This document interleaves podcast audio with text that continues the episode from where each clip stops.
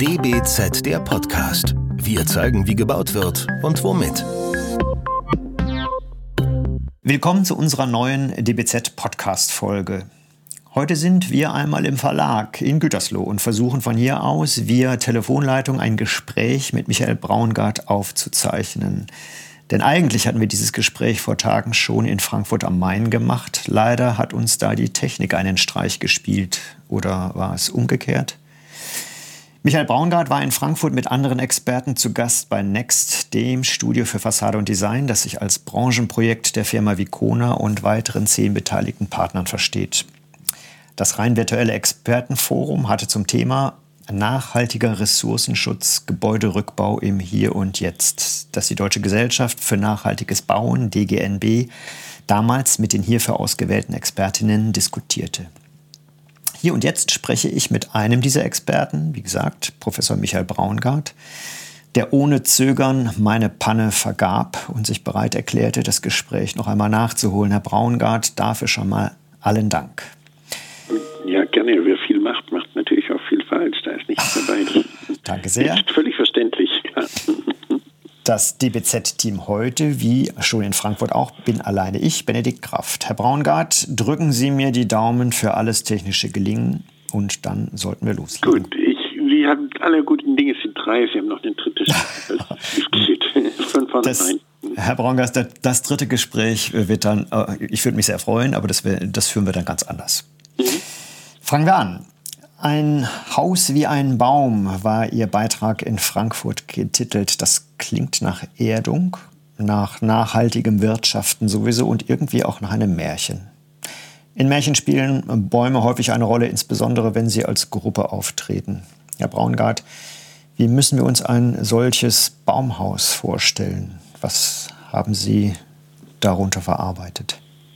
Ja, es hat ja eine lange Vorgeschichte. Ich habe 2002 einen Artikel veröffentlicht unter dem Titel Vom Bauhaus zum Baumhaus. Und ich habe vor vier Jahren unter diesem Thema ein Haus wie ein Baum in Venedig bei der Biennale ausgestellt. Und jetzt kommt die EU-Kommissionspräsidentin Ursula von der Leyen und stellt genau dieses vor, sagt, wir brauchen ein neues Bauhaus, das in der Tat die ökologischen und sozialen Dinge anders berücksichtigt, als es vorher der Fall war. Und in diesem, in diesem Kontext sage ich ja klar, ein Haus könnte doch ganz anders gestaltet sein. Zunächst mal direkt das Haus selber, wo die Metapher eines Baumes sagt, warum machen wir nicht ein Gebäude, welches die Luft reinigt, welches das Wasser reinigt, was äh, die, die Artenvielfalt unterstützt, was nützlich ist, was äh, Erde erzeugt. Also die jetzigen Gebäude sind doch, was die ökologischen Auswirkungen angeht, eher katastrophal. Äh, das Gebäude nimmt tatsächlich die, das Land weg, aber wir können durchaus Gebäude machen, konzipieren, so wie es jetzt auch hier in Hamburg in der Hafen City bei einem Projekt stattfindet, wo durch das Gebäude nachher mehr Platz für die anderen Lebewesen entsteht als vorher, weil die Fassaden zusätzliche Lebensmöglichkeiten bieten. Also wir können nützlich sein, nicht weniger schädlich. Also nicht ein Gebäude gasdicht versiegeln, ein Gebäude die Luftqualität viel schlechter zu haben als draußen, drei bis achtmal schlechter, sondern von vornherein ein Gebäude zu haben, in dem die Luft im Gebäude besser ist als draußen und das Gebäude ist nützlich, nicht weniger schädlich, so dass man sich darüber freut, dass das Gebäude da steht und nicht sagt, es wäre besser, es wäre gar nicht gebaut worden. Ja, das klingt so ein bisschen wie Ihr Baumhaus ein Traumhaus. Ähm, wie nah sind wir denn diesem Traum, solche Häuser auch flächendeckend zu realisieren? Nein, es geht ja nicht um Traum, sondern es geht darum, in Holland setzt sich das viel schneller durch, weil man in Holland zuerst mal fragt, kann man damit Geld verdienen. In Deutschland fragt man sich, ist es moralisch geboten? Und immer dann, wenn die Moral wirklich gebraucht wird, ist die Moral leider vergessen worden. Das heißt, in Holland kann man sehen, dass der Krankenstand in solchen Gebäuden äh, etwa 20 Prozent niedriger ist. Bei 1200 Beschäftigten zum Beispiel, wo wir das untersucht haben, ist das richtig Geld. Also nur eine Person die weniger erkrankt oder die weniger eine chronische Erkrankung bekommt, zum Beispiel, äh, lohnt praktisch schon den Gebäudewert. Mhm. Das heißt, äh, es kehrt sich ja um davon, die Leute schauen sich die, die Immobilien an, aber letztlich gesehen sind Menschen, die nicht gesund sind im Gebäude, die sich nicht wohlfühlen, ein viel größerer Kostenfaktor. Ja. Ähm, man verbindet mit Ihrem Namen grundsätzlich Cradle to Cradle. Stört Sie dieser Fokus? Ist das nicht ein bisschen hinderlich? Ähm, Cradle to Cradle klingt ein bisschen auch nach Kampfbegriff und nicht nach Ökonomie. Das ist wahrscheinlich Quatsch. Sie haben es gerade schon angedeutet. Nein, natürlich äh, stört mich das eigentlich gar nicht, weil äh, es ist eben fast ein wesentlichen Teil meiner Arbeit über die vielen Jahre zusammen.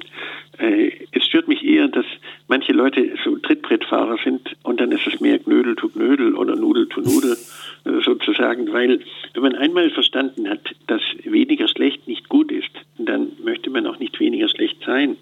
Die Leute verstehen in Deutschland unter Umweltschutz, wenn sie etwas weniger Schweinereien machen. Es schützt die Umwelt, macht weniger Müll, reduziere die, den Energieverbrauch, verwende weniger Wasser. Das ist aber kein Schutz. Das ist so, wenn ich sagen würde, schütze dein Kind, schlag es nur fünfmal anstatt zehnmal. Mhm. Äh, das ist kein Schutz. Oder deine Frau, je nachdem, oder dein Mann, wie auch immer. Das können sie sich aussuchen. Es ist kein Schutz, es ist nur weniger Zerstörung. Ja. Oder äh, eine Stadt wie Frankfurt möchte klimaneutral sein. Ich meine, was Dümmeres gibt es doch überhaupt gar nicht. Die Leute merken das überhaupt nicht. Die beten das darunter. Äh, und dann sehen sie, dass doch kein Baum klimaneutral ist. Also mhm. haben Sie schon mal einen klimaneutralen Baum gesehen? Der Baum ist gut fürs Klima. Stellen Sie vor, Sie kommen nach Hause und sagen Sie, äh, sagen, äh, ja, ich bin heute kinderneutral. Ja. Äh, ich habe äh, was für ein Blödsinn. Die Leute plappern, plappern das vor sich hin und denken, das sei jetzt die Nachhaltigkeit. Nein, ich möchte auch gut fürs Klima sein. Überhaupt ist auch das 1,5 Grad Ziel letztlich gesehen ein falsches Ziel, weil der Planet zerstört sich doch jetzt schon.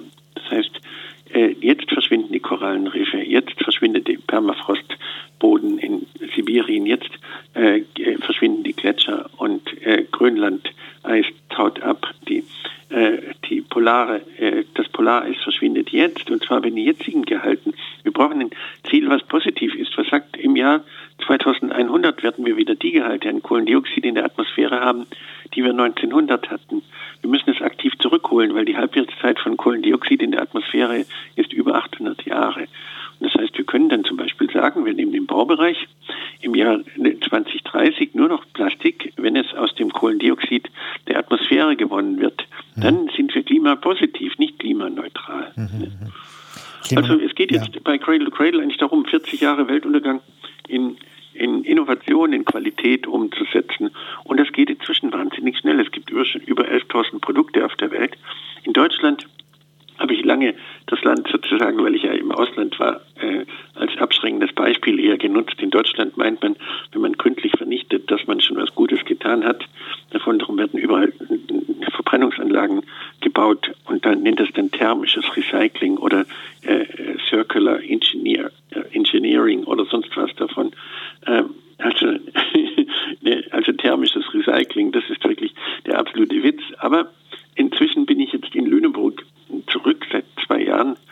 So ein schönes Gefühl zwischen lebendig begraben und ganz nett. Aber ich kann auf diese Art und Weise natürlich wirklich nach Lust und Liebe äh, forschen und Dinge umsetzen. Und jetzt gibt es in Deutschland äh, Modellregionen, unter anderem ja auch durchaus Gütersloh, Bielefeld, Ostwestfalen, Lippe, wo es ganz viele Firmen gibt, die das auch inzwischen umsetzen. Nicht nur im Baubereich, sondern eben auch im Textilbereich, im Verpackungsbereich, im Transportbereich, im Logistikbereich. Das gilt ja für alle Dinge. Cradle to Cradle heißt, die Dinge so zu machen, dass sie nützlich sind, nicht weniger schädlich. Mhm. Also Schuhsohlen, Bremsbeläge, Autoreifen müssen so gemacht werden, dass sie in die Biosphäre gehen, weil sie ändern sich chemisch, physikalisch, biologisch bei der Verwendung. Dinge, die nur genutzt werden, wie Waschmaschinen, wie Fernseher, wie Fenster, wie Fassaden, werden so gemacht, dass sie in die Technosphäre gehen. Also es gibt keinen Abfall mehr, sondern alles ist Nährstoff für die Biosphäre und die Technosphäre. Und das setzt sich immer schneller durch. Praktisch jede Designschule in der Welt, die äh, etwas auf sich hält, lehrt jetzt Cradle to Cradle. Praktisch jeder Architekturlehrstuhl berücksichtigt Cradle to Cradle inzwischen weltweit, weil es macht die Architekten und die Designer einfach viel wichtiger. Vorher sind sie praktisch nur Behübscher, die irgendwelchen Bauherren oder irgendwelchen Modeströmungen hinterherrennen davon. Jetzt sind sie wirklich Gestalter, im eigentlichen Sinne Leute, die etwas ändern und gestalten können. Und darum setzt sich das so schnell durch. Das klingt alles sehr gut. Also Cradle to Cradle scheint auf dem Weg zu sein. Ähm, das deutet ja auch so ein bisschen das an, dass äh, jetzt ein, ein, äh, ein großes Planerbüro, nämlich Dres und Sommer, die wirklich groß sind, äh, bei Ihnen eingestiegen sind. Denn, die haben Mehrheitsanteile an Ihrem Unternehmen der EPA Internationale Umweltforschung GmbH übernommen.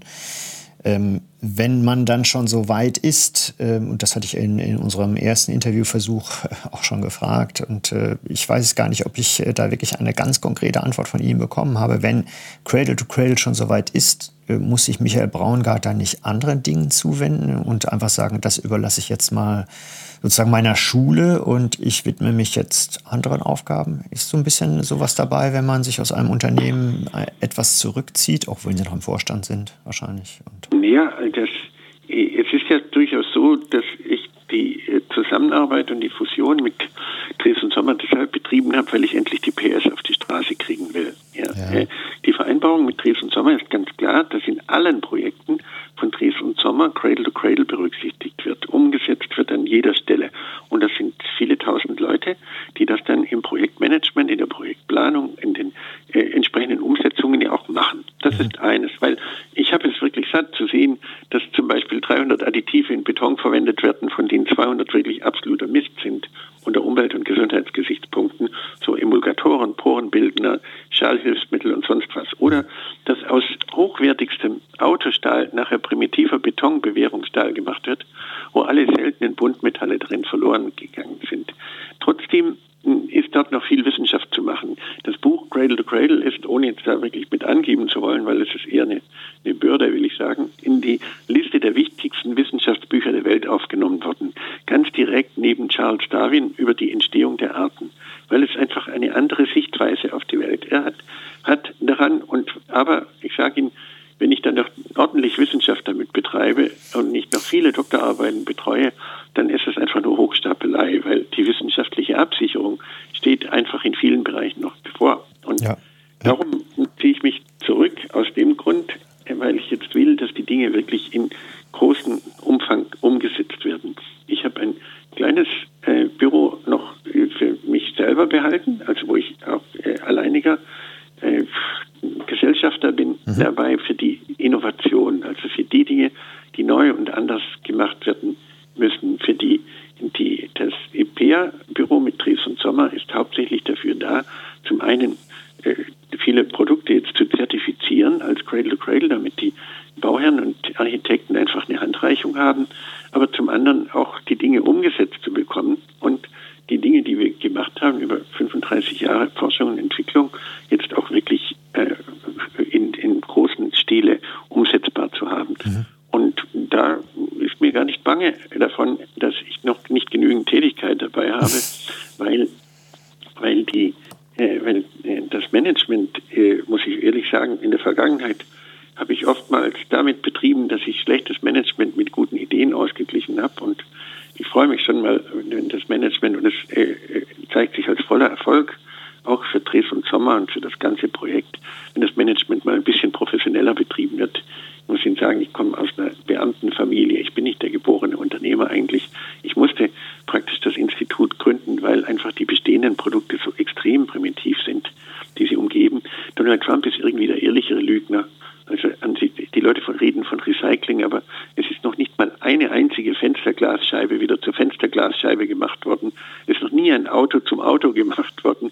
Es ist noch nie ein Mobiltelefon zum Mobiltelefon äh, gemacht worden. Das ist bisher eher eine Art Ökologismus. Man tut so, als ob, so wie der Sozialismus in der DDR ja auch nie sozial war, entsteht jetzt eine Art Ökologismus, der die Leute beschäftigt hält. Und da ist es wirklich wichtig, eben die PS jetzt auf die Straße zu bekommen. Ja, sie so hört, dann hat man das Gefühl, man ist doch noch nicht so weit. Also ähm, es wird doch noch ganz schön viel gemauschelt und getrickst und äh, vielleicht Vorwände nach vorne gezogen, die bestimmte Entwicklung antäuschen sozusagen. Aber man ist immer noch dabei, die alten Geschäfte abzuwickeln. Jetzt haben sie aber das Jahr 2050, was ja irgendwie äh, menschheitsgeschichtlich sozusagen übermorgen ist, als Ziel gerade für das Erreichen einer Kreislaufwirtschaft in Deutschland angegeben. Ist das realistisch? Oder? Ja, also es geht nicht um Kreislaufwirtschaft. Äh, äh Kreislaufwirtschaft ist lineares Denken im Kreis. Das ist so wie Riesenradfahren. So wie die Österreicher sagen würden, so nach dem dritten Mal ist es dann ziemlich Fahrt dabei. Also, nee.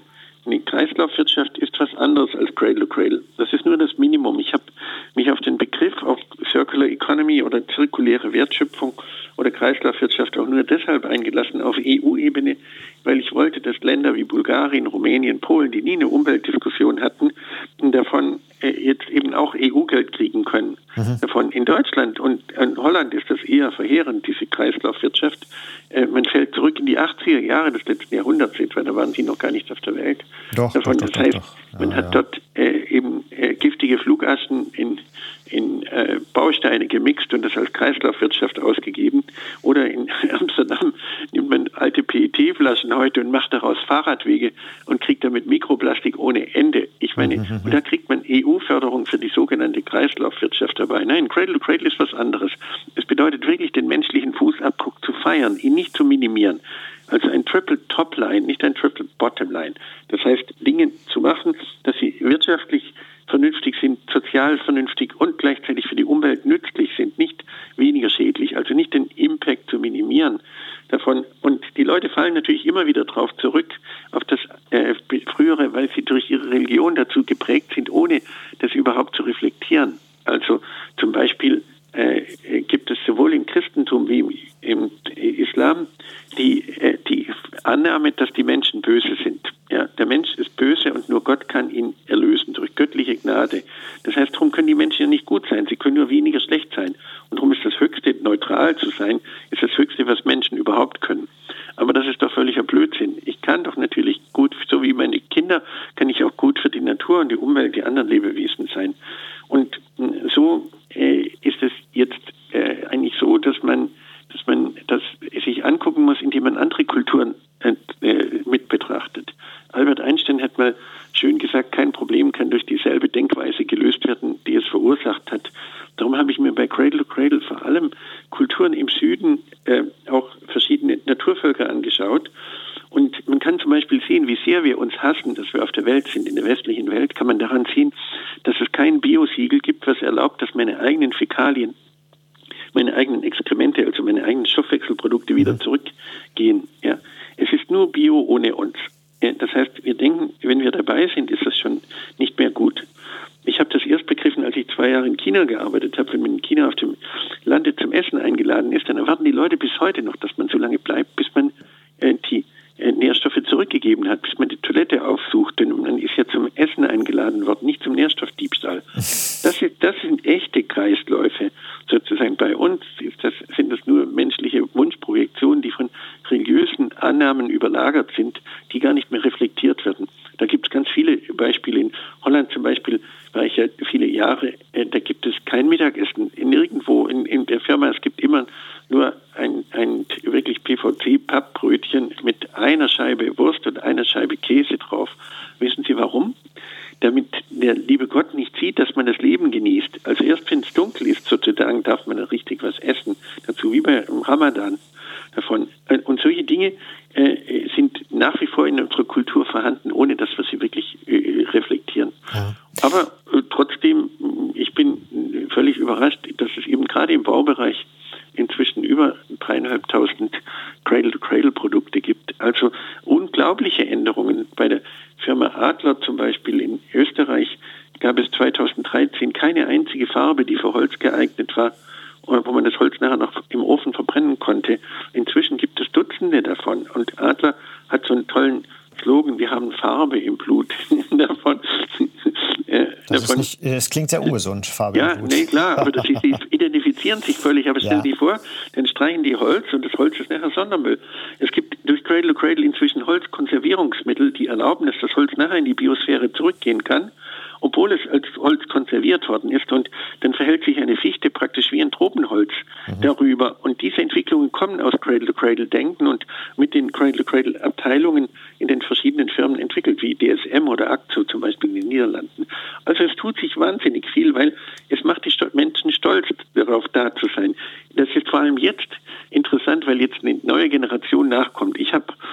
2016 meinen ersten Vortrag gehalten mit Umweltschutz aus christlicher Verantwortung. Immerhin 22 Leute sind dazu gekommen, um mir dazu zu hören. Mhm. Äh, das heißt aber, die Moral ist leider immer weg, wenn man sie wirklich braucht dazu. Darum haben die Deutschen nach der Wiedervereinigung erstmal 20 Jahre nichts gemacht, weil sie meinten, sie können sich jetzt Umwelt nicht erlauben. Äh, es ist kein giftiger Kunststoff weggekommen, weder im Verpackungsbereich noch im Baubereich. Man hat in den 60er Jahren mal äh, schlechte, äh, also äh, gutes Handwerk mit schlechter Chemie ersetzt. Und dort sind wir heute noch mit diesen ganzen Polyurethanschäumen und Silikonzeug, dieser ganze Dreck, der immer noch in Verwendung ist, weil man denkt, es sei ein Moralthema. Und die Moral ist nicht nur bei uns Deutschen immer weg, wenn sie ja nicht wirklich gebraucht wird, wenn die Leute Angst haben, wenn sie Stress haben. Darum geht es eben heute nicht mehr um ein Moralthema, sondern um ein Innovationsthema. Ja, andere wir können, Sicht. Wir, wir, können jetzt 30, 40 Jahre Weltuntergangsdiskussionen in Innovation, in Qualität, in Schönheit umsetzen. Und jetzt kommt eine junge Generation, die auf sich stolz sein will. Für die ist die Anerkennung im sozialen Netzwerk wichtiger als Geld. Und jemand, der Müll macht, ist einfach nur ein Idiot. Jemand, der giftige Bauprodukte macht, ist einfach nur ein Depp. Also ich muss da keine Moral mehr hervorkramen. Ich kann ein bisschen leicht übertriebenes Selbstwertgefühl von unseren jungen Leuten hernehmen und es reicht völlig aus für die Veränderung. Herr Braungart, das klingt alles äh, extrem vernünftig und so, als müsste da jeder sofort mit dem Kopf zustimmend nicken, aber äh, leider Gottes ist es nicht so. Sie haben jetzt mehrmals gesagt, äh, wir brauchen andere Sichtweisen, wir brauchen auch andere Denkweisen, haben sich da äh, auch auf ganz große Namen bezogen. Ähm, nun sind Sie promovierter Chemiker. Ähm, alles das, was Sie jetzt sagen, bezieht sich ja sehr viel auch auf die Stofflichkeit. Aber Sie äußern sich natürlich zum Thema Bauen. Muss man eigentlich äh, fachfremd sein? Ein Chemiker verbindet man ja nicht direkt mit Architektur, nicht mit Hochbau, nicht mit Tiefbau. Um das Thema der Bauwirtschaft äh, sozusagen um Wesentliches zu bereichern in der Diskussion? Ja, also mein, mein Großvater äh, hatte äh, ein Bauunternehmen dazu. Ich bin damit okay. groß geworden. Meine, mein Patenonkel Eugen ist äh, Maurer äh, von Haus Aha. aus. Und er hat bei uns zu Hause mitgeholfen beim Haus und immer wenn was schief geht, hat er immer gesagt, ist ja nicht mein Haus. Ja, davon. Also ich bin schon damit auch groß geworden und, äh, und natürlich äh, ist es für mich leichter, weil die Architekten haben sich sozusagen zu lange prostituiert. Wir haben immer versucht, irgendwelchen Wettbewerben, irgendwelchen Bauherren zu gefallen und da kann jeder Idiot, der ankommt, dazu, im, weil nur weil er Landrat ist, sagen, ja, es mag ja was sein, aber es gefällt mir nicht. Ja? Mhm. Und die, das hat lange dazu geführt, dass die Architekten sich immer eigentlich eher angebietet haben dazu, also eher sozusagen so eine devote Geschichte. Ich kann das leichter machen. Ich finde in, in Muttermilch 2800 Chemikalien, ein Drittel davon kommt aus dem Baubereich. Und äh, das heißt, jemand, der ein Gebäude macht, was nicht für Muttermilch geeignet ist, ist einfach nur ein Idiot und ich kann das nachweisen. Ja. Darum brauche ich da auch nicht äh, groß irgendwelche Demutsgesten haben. Ich bin dann jeweils in der Jury und dann habe ich die Punkte zu vergeben in, in der Schweiz als Sauschwabe sozusagen äh, für Nachhaltigkeit und dann habe ich in einer Person 60 Prozent vereinigt und das ist manchmal nicht einfach, aber ich kann es beweisen, ich kann es zeigen. Selbst mein Freund Bill McDonough davon nimmt immer meine Beispiele als Architekt, weil es einfach leichter zu beweisen ist. Ich hatte einen Fernseher auseinandergebaut, 4360 Chemikalien gefunden als Teenager und schüchtern gefragt, ob die Leute wirklich 4360 Chemikalien haben wollen oder ob sie Fernseh gucken wollen. Und dann erzählt mein Freund Bill McDonough in der Detroit Post, dass er einen Fernseher auseinandergebaut hat. Dann frage ich Bill, warum erzählst du meine Geschichten eigentlich? Dann sagte ja, ich war zum einen das erste Kind, äh, das zweite Kind und es hat nie das entsprechende Aufmerksamkeit gekriegt, gekriegt sagt der Analyst. Aber zum anderen sagte er, äh, über Geschmack streiten sich die Leute, über Qualität streiten sich, über Schönheit streiten sich, aber über Chemie kann man nicht streiten, die kann man in Muttermilch nachweisen. Und das ist halt so. Und ja. natürlich komme ich von der Materialseite aus, weil die ist die primitivste davon. Aber andererseits gesehen arbeite ich gerne mit vielen Architekten zusammen. Und, äh, mein Sohn ist vor ein paar Jahren gestorben. Davon, danach ist die Freundschaft mit Bill McDonough zu Ende gewesen, weil er ist nicht zur Beerdigung meines Sohnes gekommen. Hat aber den Vorteil heute, dass ich mit allen Architekten, egal wo sie sind, zusammenarbeiten kann. So ein Christoph Ingenhof zum Beispiel in Düsseldorf ist einfach eine helle Freude davon. Das Gleiche gilt natürlich auch für Aachener Kollegen, die bei der Veranstaltung da waren, davon. Das ist einfach ein Vergnügen. Oder auch natürlich mit, mit selbst mit Gerkan Mark und so weiter kann man durchaus auskommen davon. Weil ich respektiere, was die können und äh, wenn sie kein Sonderbild machen wollen, dann, dann äh, äh, wenn, wenn sie kein Sondermüll machen wollen, dann müssen sie mit mir zusammenarbeiten. Soweit ist das nicht ganz einfach. Ja. Ähm, warum äh, findet man alles das, was Sie denken und, und äh, auf Veranstaltungen auch sehr, sehr deutlich sagen, warum findet man das nicht in einer Kolumne in irgendeinem Boulevardblatt? Warum haben Sie beispielsweise in der Bild keine Cradle-to-Cradle-Kolumne? Denn das Thema ist sehr abstrakt habe ich manchmal das Gefühl, und gleichzeitig sehr handgreiflich und wäre da gut aufgehoben. Wie erreicht man denn äh, kommunikativ alle die, die am Ende ja diejenigen welchen sind als Konsumenten, die die, die größte Macht haben und äh, eine ganze Wirtschaft umkrempeln könnten, wenn sie denn wollten? Also ich meine, mir ist die deutsche Bauzeitung viel wichtiger als die deutsche Bildzeitung. Aber dann lieber die äh, Bau deutsche davon, Bauzeitschrift. ja, genau. Zeitung ist die Konkurrenz, äh, der Wettbewerb natürlich.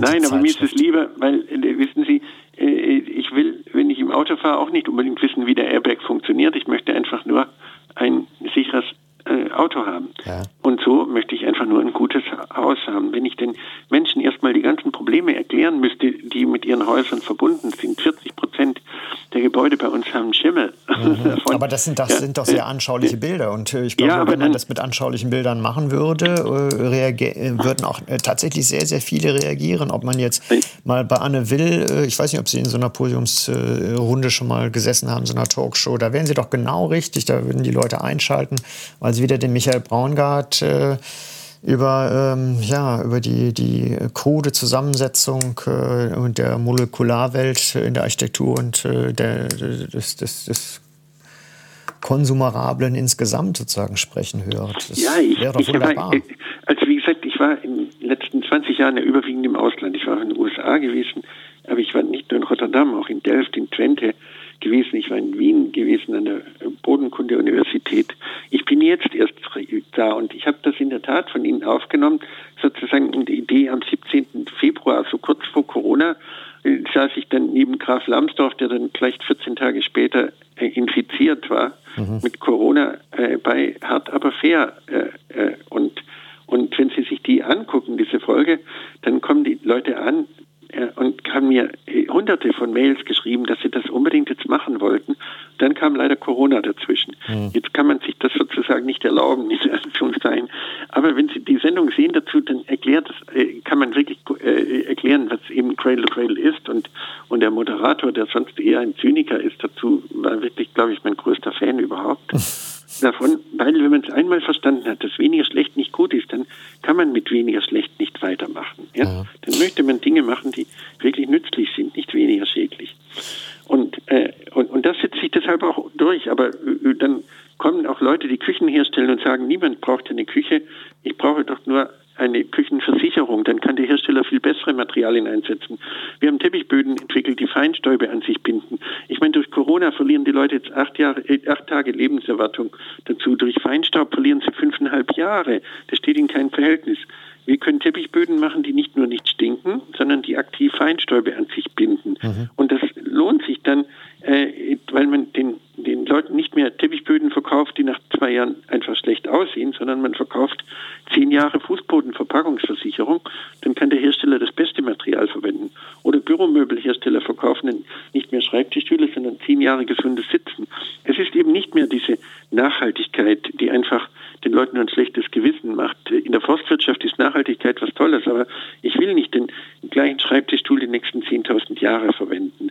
Ja, äh, es geht um Qualität und Innovation. In 1000 Jahren sollen immer noch äh, Eichen und Buchen und Birken hier rumstehen. Das ist ja recht. Aber, aber die Dinge, die wir machen, sind Artefakte und die müssen sich weiterentwickeln äh, davon und nicht stagnieren. Und die Nachhaltigkeit stabilisiert das Bestehende. Und wenn das Bestehende falsch ist, wird es nur dann gründlich falsch. Ja. Eben darum so elementare Unterschiede, eben nicht Effizienz, sondern Effektivität. Also nicht zuerst das Gebäude zu versiegeln und gasdicht zu machen, sondern zuerst zu fragen, was ist gesunde Luft im Gebäude. Also zuerst, was ist das Richtige und dann, wie mache ich es richtig.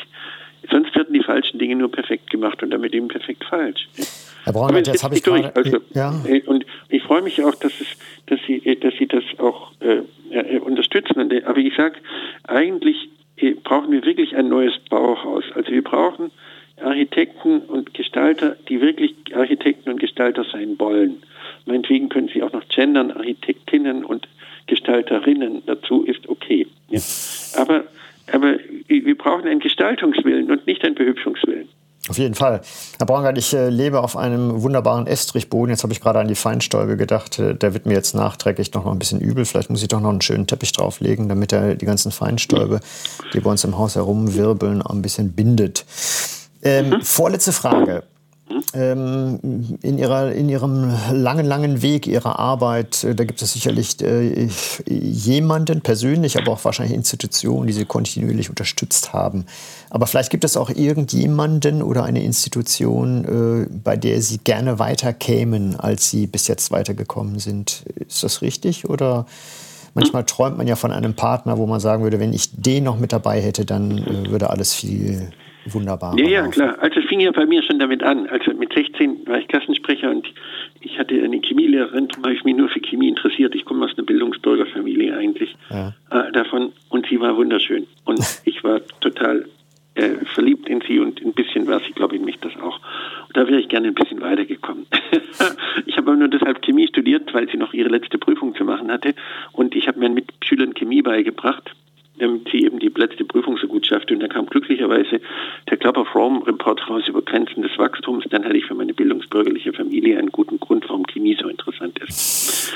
Danach habe ich den Friedhelm Korte getroffen. Dazu, von dem habe ich das meiste gelernt eigentlich. Das, der war in München gewesen. Ich bin praktisch von Universität zu Universität gezogen, insgesamt in 15, 16 Universitäten gewesen, weil damals musste man zu den Leuten hin. Und Friedhelm Korte kam von Shell und hat ökologische Chemie erfunden. Sozusagen das Viertel, ein Viertel von all dem, was ich weiß, weiß ich durch ihn. Leider ist er äh, 2013 gestorben davon. Aber äh, auch dort würde ich noch gerne ein bisschen weitergekommen sein. Mhm. Dann gibt es die Deutsche Gesellschaft für nachhaltiges Bauen, ja, die ja wirklich die beste Zertifizierung ist von all denen, weil die anderen hauptsächlich jetzt dafür da sind, äh, sozusagen den Investoren das Haftungsrisiko ein bisschen abzunehmen. Aber wenn alle Gebäude weltweit Lead Platin zertifiziert würden, würde die Erdtemperatur immer noch über dreieinhalb Grad ansteigen. Also das hilft uns nicht viel, aber ich muss das, ich sage das durchaus selbstkritisch, weil ich ja mal Lead ursprünglich in den USA mitbegründet habe. Ich habe da vor 15.000 Architekten in Chicago dazu geredet, wo die Architekten zusammenkamen, die sonst so wettbewerbsorientiert sind in den USA und gesagt haben, wir haben das satt, wie schlecht unsere Gebäude sind. Die, die DGNB, Deutsche Gesellschaft für nachhaltiges Bauen, ist ein bisschen später, erst seit zwölf Jahren da. Und das ist sicher die beste Zertifizierung. Aber anstatt dass die jetzt Cradle to Cradle aufnehmen dazu, und davon versuchen sie sozusagen durchaus es nochmal neu zu erfinden. Auch da würde ich gerne noch ein bisschen weiterkommen. Okay. Aber trotzdem äh, ich will mich nicht beklagen für einen einzelnen Menschen sozusagen mit meinen Kollegen zusammen, äh, muss ich sagen, habe ich schon eine ganze Menge auf den Weg gebracht. Ich habe praktisch jede Ehrung und Auszeichnung gekriegt, die man so kriegen kann, bis zum Time Magazin Held des Planeten sozusagen. Den deutschen Umweltpreis habe ich noch nicht gekriegt, den Nobelpreis auch nicht. Aber das heißt, was ich damit sagen will, ich muss mich nicht mehr beweisen. Ich muss nicht, nicht irgendwie bewerben. Ich kann das, was ich kann, jetzt einfach an andere abgeben. Und jede und jede, der wirklich was ändern will, kann mit mir zusammenarbeiten. Und ich, und ich kann den Leuten dann auch helfen. Also es gibt einen Cradle-to-Cradle-Verein, dazu inzwischen über 1000 junge Leute und viele Architekturleute sind dabei davon und viele Bauleute auch sonst insgesamt. Ich meine, übrigens mein Onkel Hermann hatte eines der großen Betonwerke in Baden-Württemberg als Geschäftsführer geleitet davon. Also die Szene kenne ich schon ganz gut aus verschiedenen äh, Bereichen und trotzdem will ich den Leuten ihren Platz lassen. Ich bin gerne einfach, wie Madonna sagen würde, gerne der Material Boy äh, für die Leute. Ich kann ihnen das Backup liefern, was gesunde und umweltverträgliche Materialien sind, einen Fußabdruck zu schaffen, der wirklich nützlich ist, wie man Gebäude machen kann, die Feinstäube an sich binden zum Beispiel. Das wäre doch toll. Dann müssen wir nicht die Lunge einsetzen und wir kriegen damit so viel mehr Lebenserwartung äh, schaffen und Gesundheit schaffen, als wenn wir uns um Corona allein kümmern. So wichtig das ist, sich um Corona zu kümmern. Aber, aber irgendwo, wenn wir 480.000 Leute jedes Jahr an Leben in Europa verlieren äh, durch Feinstaub, dann Relationen nicht. Und wenn ich einen Kindergarten untersuche und in diesem Kindergarten alle 16 Kindergärten in, in, in, von der Stadt mit 100.000 Einwohnern äh, davon die Feinstaubwerte so überschreiten, dass sie in Stuttgart-Neckartor äh, lange überschritten wären und wir dann feststellen, dass da gar keine äh, Grenzwerte äh, dafür da sind für Innenräume, äh, ja, wenn die, wenn die Kindergärten draußen wären, müssten sie alle geschlossen werden, dann ist so elementar bei dieser Architektur was schief gegangen, wo wir wirklich gemeinsam handeln sollten. Und die, die die Vergangenheit einfach weglassen und sagen, komm, lasst uns Gebäude machen, die wirklich die, die Menschen feiern und die eine Chance sind.